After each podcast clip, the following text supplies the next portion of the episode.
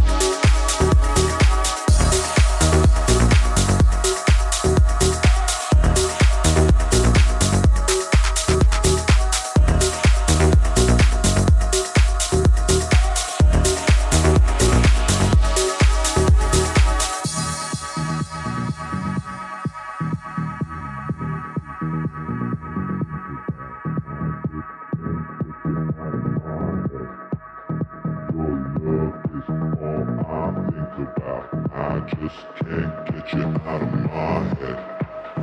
Your love is all I think about. I just can't get you out of my head. Your love is all I think about. I just can't.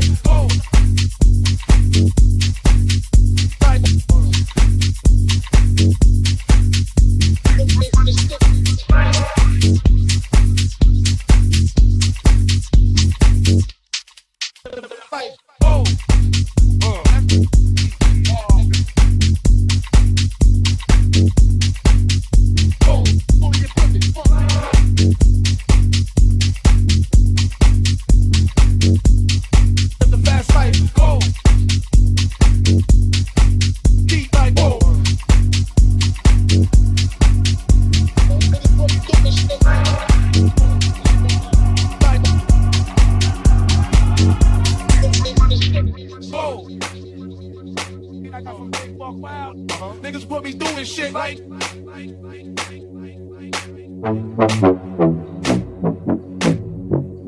Live the fast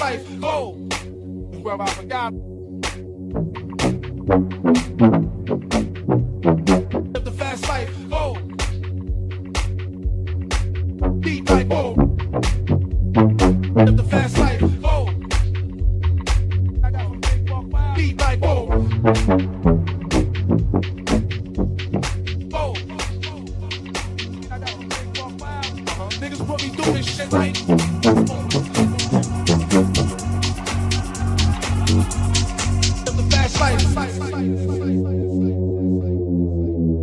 like whoa.